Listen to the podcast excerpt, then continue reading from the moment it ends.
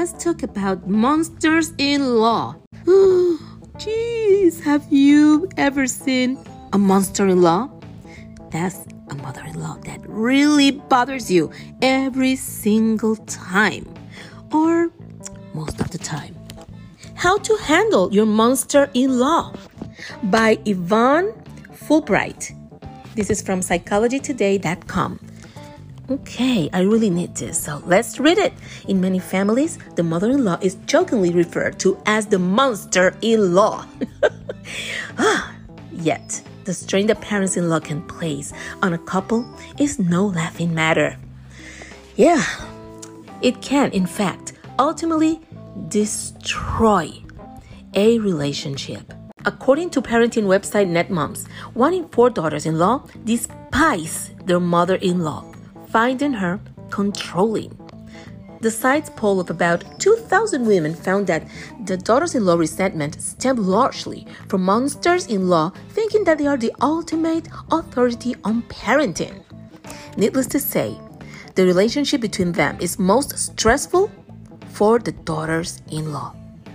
If your own situation is causing you anguish, learning how to manage your feelings and the situation is critical in taking care of your well being and ultimately your families. Number one, first, sit with the self.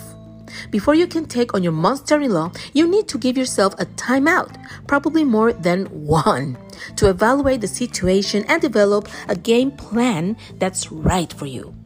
Find a quiet space free of distractions where you can note everything that has taken place to date.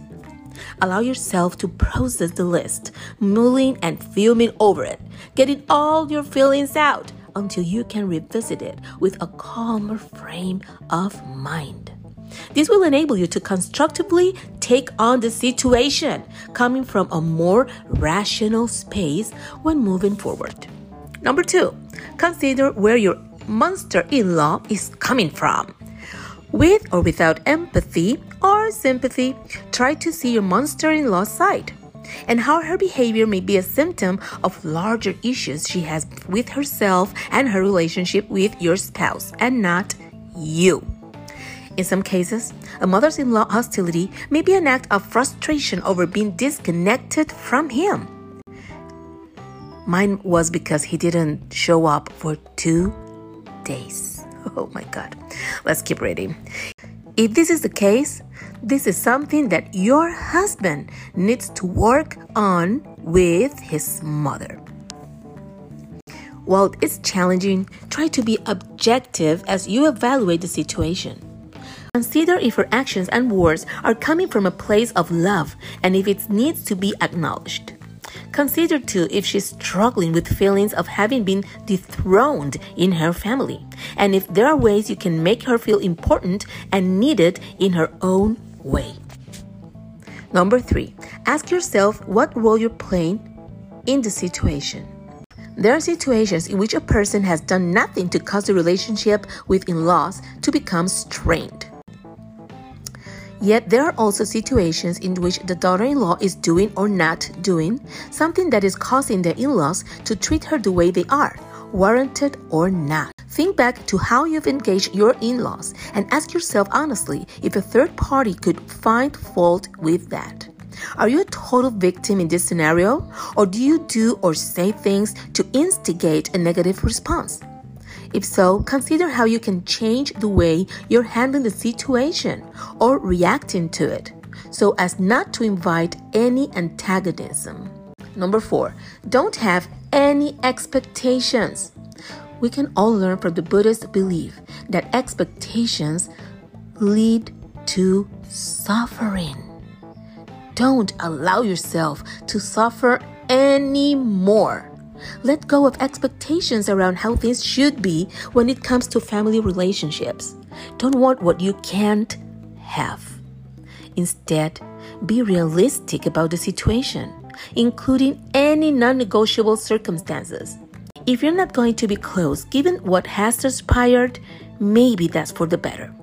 Instead of trying to live out some hallmark illusion, contemplate how you can work with the way things are. For example, is a coolish relationship possible? Number five, be okay with not having their approval. You don't need anyone's approval to live your life the way you want. Number six, trust your instincts. If your intuition sounds the alarm, listen to it. It's there to take care of you. As Camilla, 35 year old consultant, learned, the first time I met my mother in law, I found her warm and beautiful. But when she hugged me goodbye at the end of that evening, something went off in me indicating this wasn't a good person. Sadly, my instincts weren't wrong. How to engage? Unless your spouse wants nothing to do with his parents, you can't ignore your in laws. So when you find yourself in their company, do the following. Number seven, don't try to fake a relationship that isn't there. Yes, they're legally your parents in law, but are they really treating you like family? You don't need to refer to your in laws as dad or mother if there is no intimacy or warmth that warrants the use of the terms. Using these words also adds to a power dynamic with them that may not work for you. In calling your parents in law by their first names, you create a more level playing field. Number eight, be assertive. This needs to remain central no matter what you're communicating. While initial attempts to engage your in laws should be courteous, the problem with being too polite for fear of coming across as rude or pushy is that you don't establish the necessary boundaries. Thus, you aren't able to communicate how deep the problems are and how troubled you are. Remember, you're not necessarily dealing with a person or people who are nice. Number 10. Don't take criticisms personally. As Hillary Rodham Clinton put it, take criticism seriously, but not personally. If there is truth or merit in the criticism, try to learn from it. Otherwise, let it roll right off you. When she throws dirt your way, have a visualization exercise that allows the statement to literally roll off your back. Envision what she just said captured in a water balloon, which then rolls off your shoulders and down your back before smashing on the ground below your feet. Oh my god, it's so much easier to say than do. Uh, you cannot allow the anger to consume you, or else it will destroy you and your marriage. Find your outlets for working through the negative energy on a regular basis. Number 12. Find trusted persons to vent to. Your spouse may not always be in the mood to hear about how awful his mother and parents are. of course not. It's important to turn to good friends and or support groups in getting some things off your chest. Your marriage will become even more strained otherwise when all else fails. Number 13, practice a healthy selfishness. You need to take care of yourself before you can take care of a situation. This involves excusing yourself from family gatherings for some quality me time, not answering the phone when you know it's your monster in law, and keeping your distance as a couple around times like the holiday to take care of yourselves and your family, in spite of expectations. It is only when people practice this kind of me and us, prioritizing that they reach their full potential. Number 14, opt out.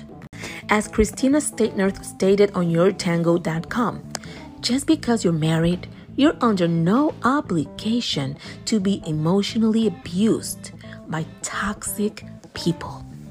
If your monster in law was a boyfriend, your friends will tell you to dump him.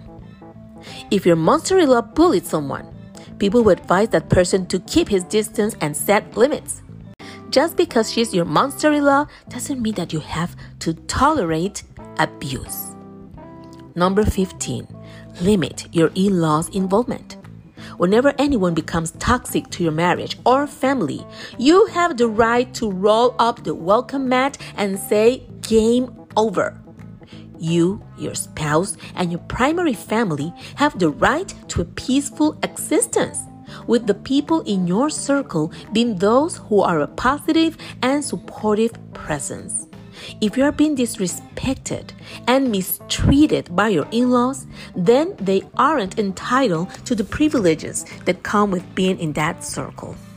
You have every right to draw and maintain strong boundaries in protecting yourself and your marriage. You have every right to draw and maintain strong boundaries in protecting yourself and your marriage. Nobody has the right to make your life miserable. And only you can make sure of that. Until next time.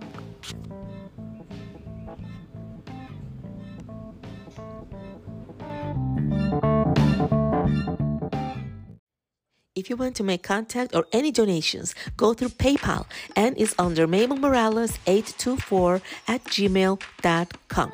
Thank you.